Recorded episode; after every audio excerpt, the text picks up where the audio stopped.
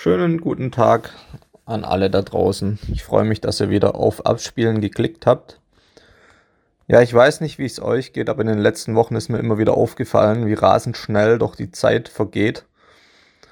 Kaum hat man sich versehen, schon ist wieder eine weitere Woche ins Land gegangen und man fragt sich, wo um alles in der Welt die Zeit geblieben ist. Aber da kann man einfach auch mal sehen, dass die Zeit ein sehr wertvolles Gut ist und wir niemals wissen, wie viel davon uns überhaupt noch gegeben ist. Ja, und darum heißt es auch in der Bibel, dass wir die Zeit auskaufen sollen, die wir hier auf der Erde zubringen. Denn natürlich ist es auch so, wenn wir wiedergeborene Christen sind, die Gott erkannt haben und vor allem auch seinen Sohn, Jesus Christus, dann hat uns Gott ja bereits gezogen zum Glauben. Und wenn er uns zum Glauben gezogen hat, und wir im Glauben stehen, dann heißt es auch, dass er etwas mit uns vorhat. Und es heißt weiterhin, dass wir den Willen Gottes auch ermitteln sollten und es dann auch tun sollten, was sein Wille ist. Ja, und warum wir das tun sollten, eben darauf will ich heute ein bisschen näher eingehen. Das heißt also, die heutige Andacht steht unter der Überschrift Täter des Wortes. Ja, vielleicht ganz kurz möchte ich euch einige Sachen vorausschicken. Denn es ist ja immer und immer und immer wieder die Diskussion unter Christen, auch heute noch, wann sind wir denn überhaupt gerettet? Kommt es auf den Glauben an? Kommt es auf die Werke an? Was muss ein Christ denn überhaupt tun und was muss er nicht tun? Ja, und eben das versuche ich heute wieder ein bisschen aufzudröseln und vielleicht auch nochmals endgültig klarzustellen. Denn die Christen fragen sich auch heute noch, welche Gebote denn noch gelten, muss man das Gesetz halten und so weiter und so fort. Ihr kennt ja die ganzen Diskussionen sicherlich auch aus den Telegram-Gruppen und auf YouTube und was für Plattformen es sonst noch alles gibt. Ja, und das reicht dann von den einen Christen, die erzählen, wenn wir zu Jesus kommen, dann müssen wir ja überhaupt nichts mehr tun, weil Jesus hat ja schon alles für uns erledigt, indem er am Kreuz für uns gestorben ist. Also können wir im Prinzip alles tun, wozu wir Lust haben, denn wir haben ja eine Freiheit in Jesus.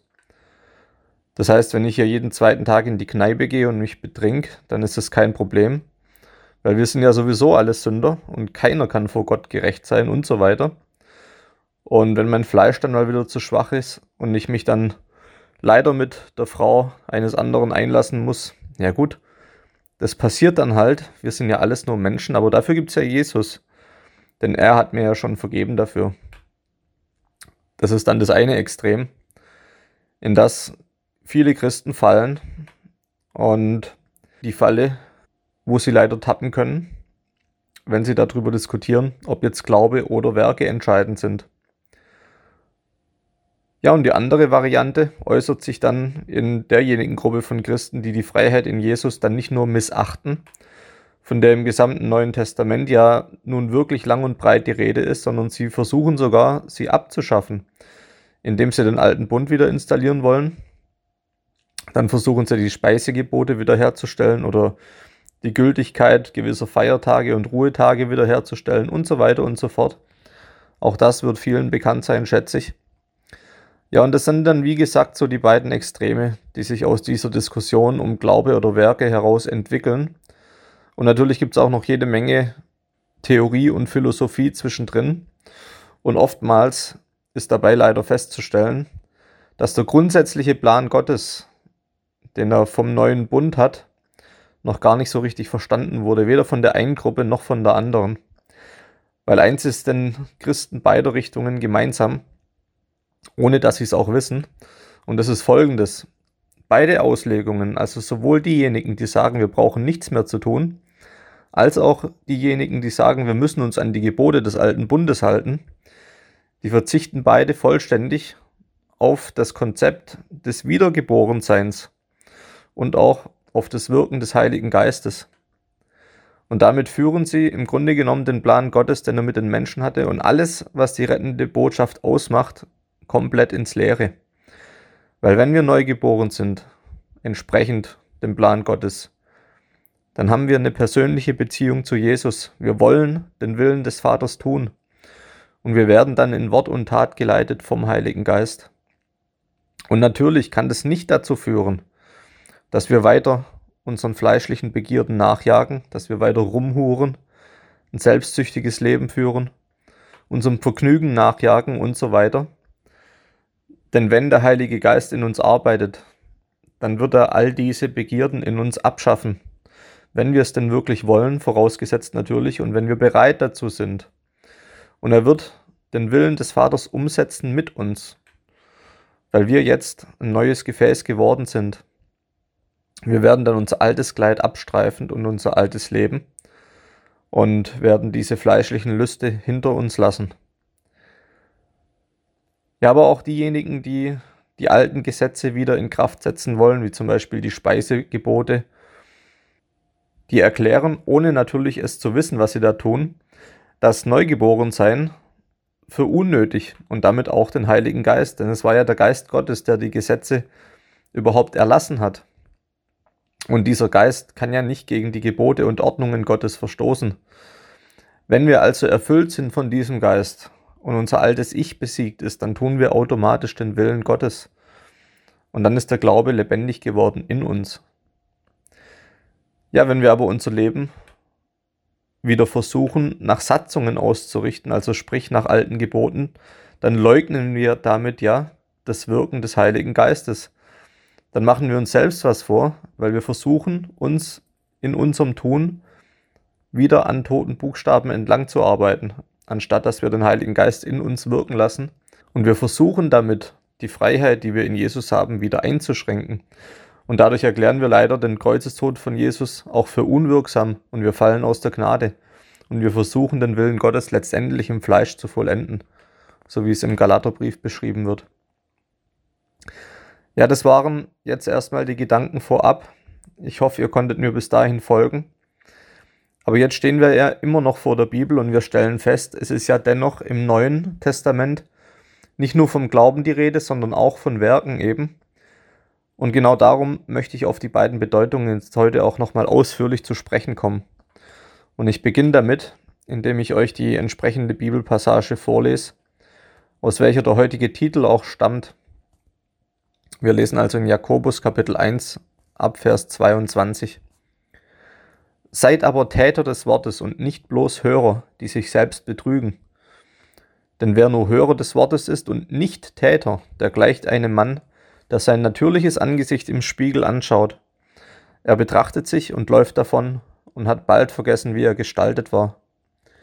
Wer aber hineinschaut in das vollkommene Gesetz der Freiheit und darin bleibt, dieser Mensch, der kein vergesslicher Hörer, sondern ein wirklicher Täter ist, er wird glückselig sein in seinem Tun. Ja, also was hier schon mal daraus hervorgeht aus diesen Zeilen, ist ja sehr eindeutig, dass wir eben doch was zu tun haben, wenn wir echten Glauben haben. Und was das eben jetzt genau ist, das werden wir im weiteren Verlauf heute sehen und wir werden dafür auch so einige Stellen aus der Bibel rausziehen, dass es am Ende also ganz deutlich wird, worum es hier geht. Ja, wir haben hier im Jakobusbrief, aus dem ich gerade vorgelesen habe, eine Stelle, die sehr klar und deutlich sagt, Glauben allein genügt nicht, sondern die Bedeutung der Werke auch betont und ganz klar aussagt, ohne Werke geht es gar nicht. Ja, jetzt kann daraus natürlich eine gewisse Schwierigkeit entstehen, denn es gibt auch andere Bibelstellen, aus denen könnte man sehr gut das genaue Gegenteil ableiten. Also beispielsweise heißt es im Johannesevangelium und auch in den Johannesbriefen des Öfteren, wer glaubt, der wird gerettet. Und hier könnte man also denken, okay, ich muss nur an Jesus glauben und also bin ich gerettet. Jetzt darf man natürlich nicht den Fehler machen zu denken, dass sich die Bibel an diesen Stellen widerspricht. Und man darf das nicht einfach so stehen lassen, sondern man muss der Sache auf den Grund gehen und erforschen, was davon jetzt richtig ist. Genügt Glaube oder müssen es Werke sein? Wir müssen also diesen scheinbaren Widerspruch auflösen. Einfach aus dem Grund, weil es niemals Widersprüche in der Bibel gibt, sondern höchstens mangelnde Erkenntnis unsererseits. Machen wir uns also jetzt an die Lösung von diesem in Anführungsstrichen Problem.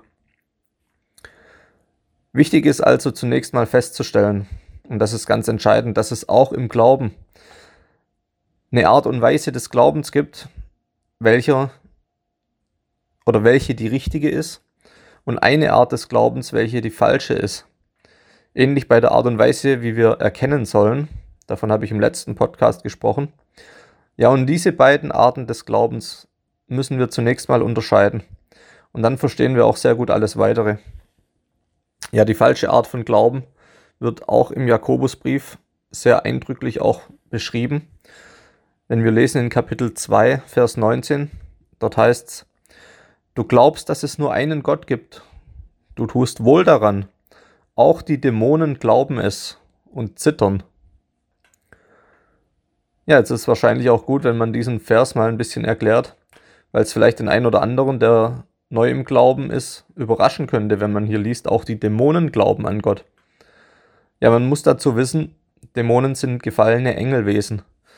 Das bedeutet also, sie haben eines Tages mal im Himmel gelebt und mit dem Fall Satans sind auch sie auf die Erde hinabgeworfen worden und treiben jetzt auch hier ihr Unwesen. Ja, jedenfalls diese gefallenen Engel, die Dämonen, sie glauben auch an Gott. Warum? Naja, weil sie, wie gesagt, eines Tages ja im Himmel gelebt haben und aus dem Grund ganz genau wissen, dass es Gott gibt. Also man könnte sagen, sie glauben nicht, sondern sie wissen. Und das ist ein Riesenunterschied. Denn dadurch, dass sie es ganz genau wissen, haben sie eine ganz andere Verantwortung vor Gott. Denn weil sie Gottes Herrlichkeit gesehen haben, bekommen sie auch keine weitere Chance mehr, sondern sie warten im Endeffekt auf den Tag des Gerichts. Bei uns Menschen ist es anders. Wir haben eine Chance auf Versöhnung mit Gott. Und das ist eben das, was Satan und seine dämonischen Armeen mit aller Kraft versuchen zu verhindern. Und darum kommen ja auch all diese Angriffe auf die Christenheit. Aber das wird jetzt auch schon wieder ein bisschen zu weit. Darum soll es heute im Kern nicht gehen. Jedenfalls, worauf ich bei dieser Bibelstelle raus wollte, ist, dass es, wie schon gesagt, eine Art des Glaubens gibt, die keine Früchte bringt, die nicht zum Ziel führt. Es ist die Weise, wie auch die Dämonen an Gott glauben. Es ist ein Glaube, der keine Hinwendung zu Gott bringt, der keine Anbetung von Gott bewirkt. Es ist ein Glaube, der keine Umkehr und der keine Buße zur Folge hat. Ganz wichtig. Es ist ein Glaube, der nicht wirklich begreift. Es ist ein Glaube, der nicht wirklich das Ego überwindet und der uns nicht wirklich ein erneuertes Herz macht und der uns nicht wirklich eine Neugeburt nach Gottes Plan beschert.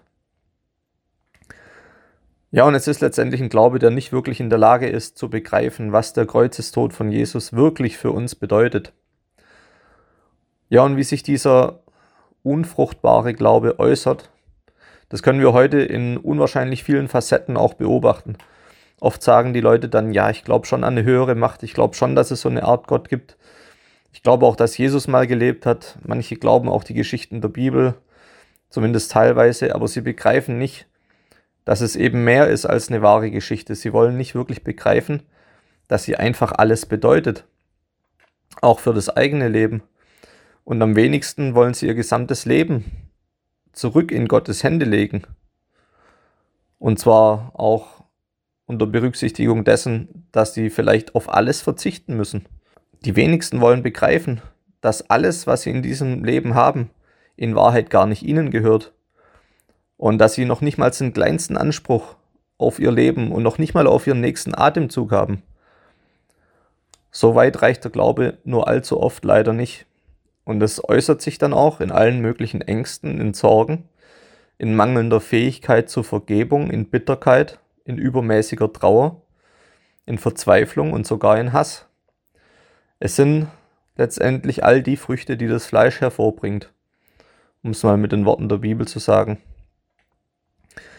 Ja, jetzt habe ich also alles das beschrieben, was einen falschen Glauben, einen geheuchelten Glauben, was keinen echten Glauben ausmacht oder bestenfalls einen sehr schwachen Glauben.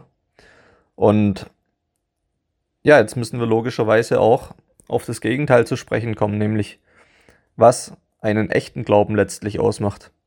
Und hier fange ich am besten mal mit Johannes dem Täufer an, der ja bekanntermaßen die Stimme war, die in der Wüste rief und der für Jesus als Wegbereiter auch fungierte. Ja, und er taufte die Menschen mit der Taufe der Buße und der Umkehr. So steht es wortwörtlich in der Bibel. Ja, und da er dieser Wegbereiter von Jesus auch war, kann man auch erkennen, was die Voraussetzung ist, um zu Jesus zu finden. Und um auch den Heiligen Geist zu bekommen, nämlich eben, dass es ist Buße und Umkehr. Und diese Buße, diese Umkehr kann man vor Gott unmöglich heucheln. Es muss ein echtes Geschehen im Inneren eines Menschen sein.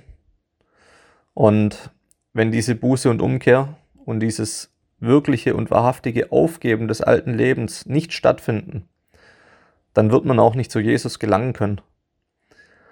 Ja, und dementsprechend klar war auch die Ansage von Johannes dem Täufer, als auch die Pharisäer dann in die Wüste kamen und zu ihm kamen. Und die Pharisäer waren ja bekanntermaßen scheinheilig und die haben ihr Leben geliebt und wollten nichts dran ändern, wollten nicht umkehren. Ja, und an sie hat äh, Johannes ganz klare Worte dann gehabt. Dazu lese ich kurz vor aus Matthäus 3 ab Vers 7.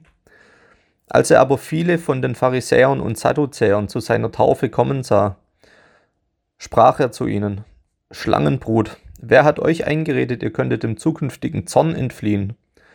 So bringt nun Früchte, die der Buße würdig sind. Ganz wichtig der Vers. Und denkt nicht bei euch selbst sagen zu können, wir haben Abraham zum Vater. Denn ich sage euch, Gott vermag dem Abraham aus diesen Steinen Kinder zu erwecken. Es ist aber auch schon die Axt an die Wurzel der Bäume gelegt. Jeder Baum nun, der keine gute Frucht bringt, wird abgehauen und ins Feuer geworfen. Also nochmal, der ganz entscheidende Satz ist hier, bringt Früchte, die der Buße würdig sind. Oder einfach mit anderen Worten, der Prüfstein für eure Buße werden eure Früchte sein, die ihr bringt. Das heißt also, wenn ihr euer Leben nicht ändert und wenn ihr weiterhin keine Früchte bringt, und wenn dann nur faule, dann wird man anhand dessen sehen können, dass auch eure Buße nicht echt war. Man wird dran sehen, dass ihr nicht wirklich umgekehrt seid.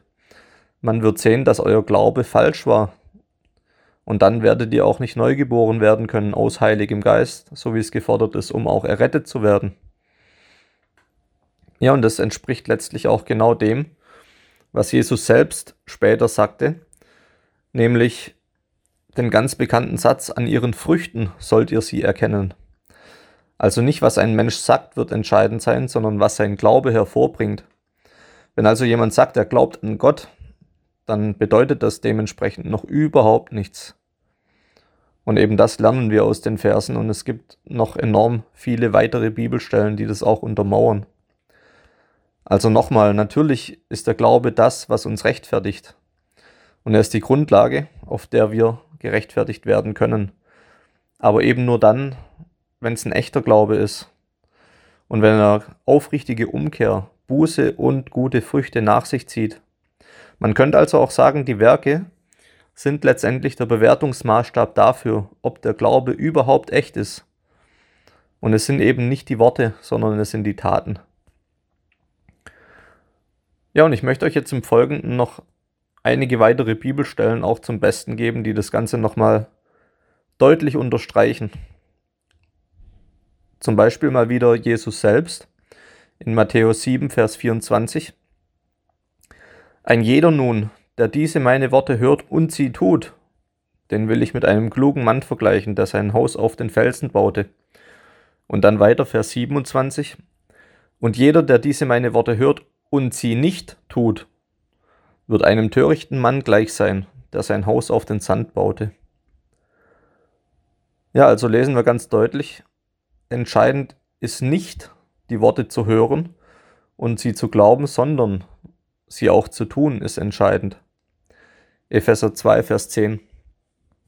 Denn wir sind sein Werk, geschaffen in Christus Jesus zu guten Werken, die Gott zuvor bereitet hat, damit wir in ihnen wandeln sollen. Wenn Paulus also hier schreibt, wir sind sein Werk, geschaffen in Jesus Christus, dann spricht er hier nicht von der natürlichen, biologischen Geburt von einem Menschen, sondern er spricht von der Neugeburt, den der Mensch durch echten Glauben erfährt.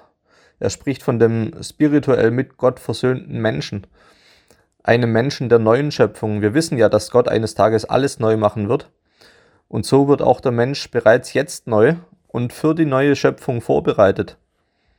Oder schon jetzt Bestandteil der neuen Schöpfung. Und eben nur dieser neu geschaffene Mensch wird auch die guten Werke vollbringen, die Gott bereits jetzt vorbereitet hat, dass wir sie nur noch ausführen. Ja, denn wie gesagt, nur der neugeborene Mensch ist überhaupt in der Lage, seinen Willen zu tun. Und das führt mich auch unmittelbar zu Matthäus 7, Vers 21 bis 23. Nicht jeder, der zu mir sagt, Herr, Herr, wird in das Reich der Himmel eingehen, sondern wer den Willen meines Vaters im Himmel tut. Also die Stelle unterstreicht auch nochmal ganz deutlich, was ich vorhin sagte. Nicht wer was sagt, kommt in den Himmel, sondern wer das Richtige tut, nämlich den Willen des Vaters. Römer 2, Vers 7. Denen, die mit Ausharren in gutem Werk Herrlichkeit und Ehre und Unvergänglichkeit suchen, ewiges Leben.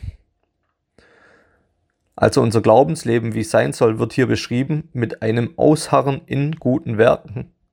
Also wohlgemerkt nicht mit einem Ausharren in Glauben, sondern mit einem Ausharren in guten Werken.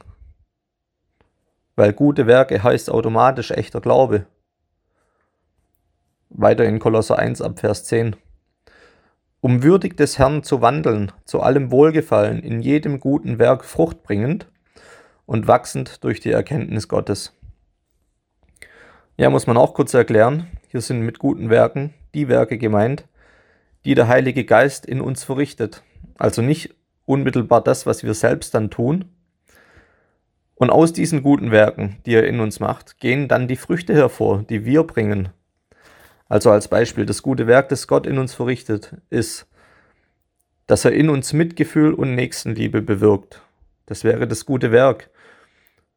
Und die Frucht von diesem guten Werk ist, dass ich dann dem Bettler am Straßenrand Geld gebe oder was zu essen kaufe. Als Beispiel. Oder das gute Werk, das Gott in uns vollbringt, ist die Liebe zu unserem Partner. Die Frucht davon ist, dass ich die Ehe nicht breche und dass ich auch keine andere Frau anschaue, um sie zu begehren. Übrigens. Noch ein Beispiel.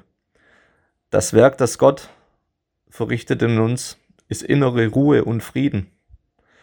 Die Früchte, die wir bringen, sind Tapferkeit, Vertrauen und weniger Sorgen. Ja, und so ist es hier zu verstehen. Also auch die guten Werke kommen nicht von uns selbst, sondern eben von Gott. Aber eben nur dann, wenn wir Buße getan haben und wirklich umgekehrt sind. Ja, und noch ein weiteres sehr eindrückliches Bild fällt mir ein, nämlich das Gleichnis von den anvertrauten Talenten, das Jesus erzählt. Also ihr werdet wissen, dass eine Talent, das verschiedenen Männern anvertraut worden ist. Und diese Männer haben es vermehrt und weitere Talente draus machen können. Der eine mehr, der andere weniger. Es war aber ein Mann dabei, der hatte auch ein Talent bekommen. Und nachdem sein Herr zurückkam und prüfen wollte, wie viele Talente draus geworden sind, hatte dieser Mann immer noch nur ein Talent. Und dieser Mann ist dann hinfortgestoßen worden wo das Heulen und das Zähneknirschen ist, so wie es in der Bibel heißt. Also auch hier könnten wir sagen, das erste Talent, das die Männer bekamen, war Glaube. Und alle weiteren Talente kann man im Grunde genommen auch mit den Früchten vergleichen, die aus diesem ersten Talent hervorgegangen sind. Und der Mann, bei dem es eben beim Glauben geblieben ist und der keine Früchte gebracht hat, der wurde hinausgestoßen und er konnte keine Anerkennung von Gott finden. Ja, und noch eine letzte Stelle aus der Bibel möchte ich erwähnen, einfach weil sie kurz und prägnant ist. Offenbarung 22, Vers 12. Siehe, ich komme bald, und mein Lohn mit mir zu geben, einem jeglichen, wie seine Werke sein werden. An der Stelle muss man nicht viel erklären. Ja, und das bedeutet also, um langsam auch zum Ende zu kommen und einen Rundschluss zu ziehen zu diesen Diskussionen unter den Christen, die es bis heute so zahlreich gibt, von denen ich da zu Beginn gesprochen habe. Diejenigen, die also heute die Meinung vertreten, wir sind ja alles Sünder, wir brauchen nichts mehr tun, Jesus hat ja alles erledigt, die sagen im Grunde genommen damit auch, wir brauchen nicht neugeboren zu werden, sie sagen aber auch, wir brauchen keine Früchte zu bringen. Und letztendlich sagen sie damit aber, wir müssen nicht umkehren. Und daran erkennen wir doch eigentlich spätestens, wie sehr das doch im krassen Widerspruch zur Bibel steht. Weil wenn man allein mal in die Bergpredigt schaut, Matthäus 5 bis 7, die ist voll von Imperativen, voll von Anweisungen und Befehlen, voll von ihr sollt dieses tun und jenes sollt ihr nicht tun. Ja, und auf der anderen Seite sehen wir auch ganz klar, wie falsch es ist, wenn man dann die andere Sorte von Christen sieht, die uns wieder unter das Gesetz des alten Bundes stellen wollen. Das wäre im Grunde genommen so, als wollten wir Gott selbst unter ein Gesetz stellen. Dabei ist es doch er selbst, der die Werke in uns ausführt und zur Vollendung bringt. Also es ist quasi, als wollten wir Gott unter ein Gesetz stellen, das doch in Wahrheit unter ihm steht. Und das noch dazu mit Jesus selbst aber ans Kreuz geschlagen wurde, wie wir aus dem Kolosserbrief wissen. Also genauso gut könnten wir den Kreuzestod Jesu für ungültig erklären. Ja, wir sehen also, wie viel Verwirrung und auch extrem folgenschwere Irrtümer in der Christenheit bis heute vorherrschen. Und ich hoffe einfach, ich konnte mit dem Beitrag für ein bisschen Klarheit sorgen. Und das soll es dann auch für heute schon wieder gewesen sein.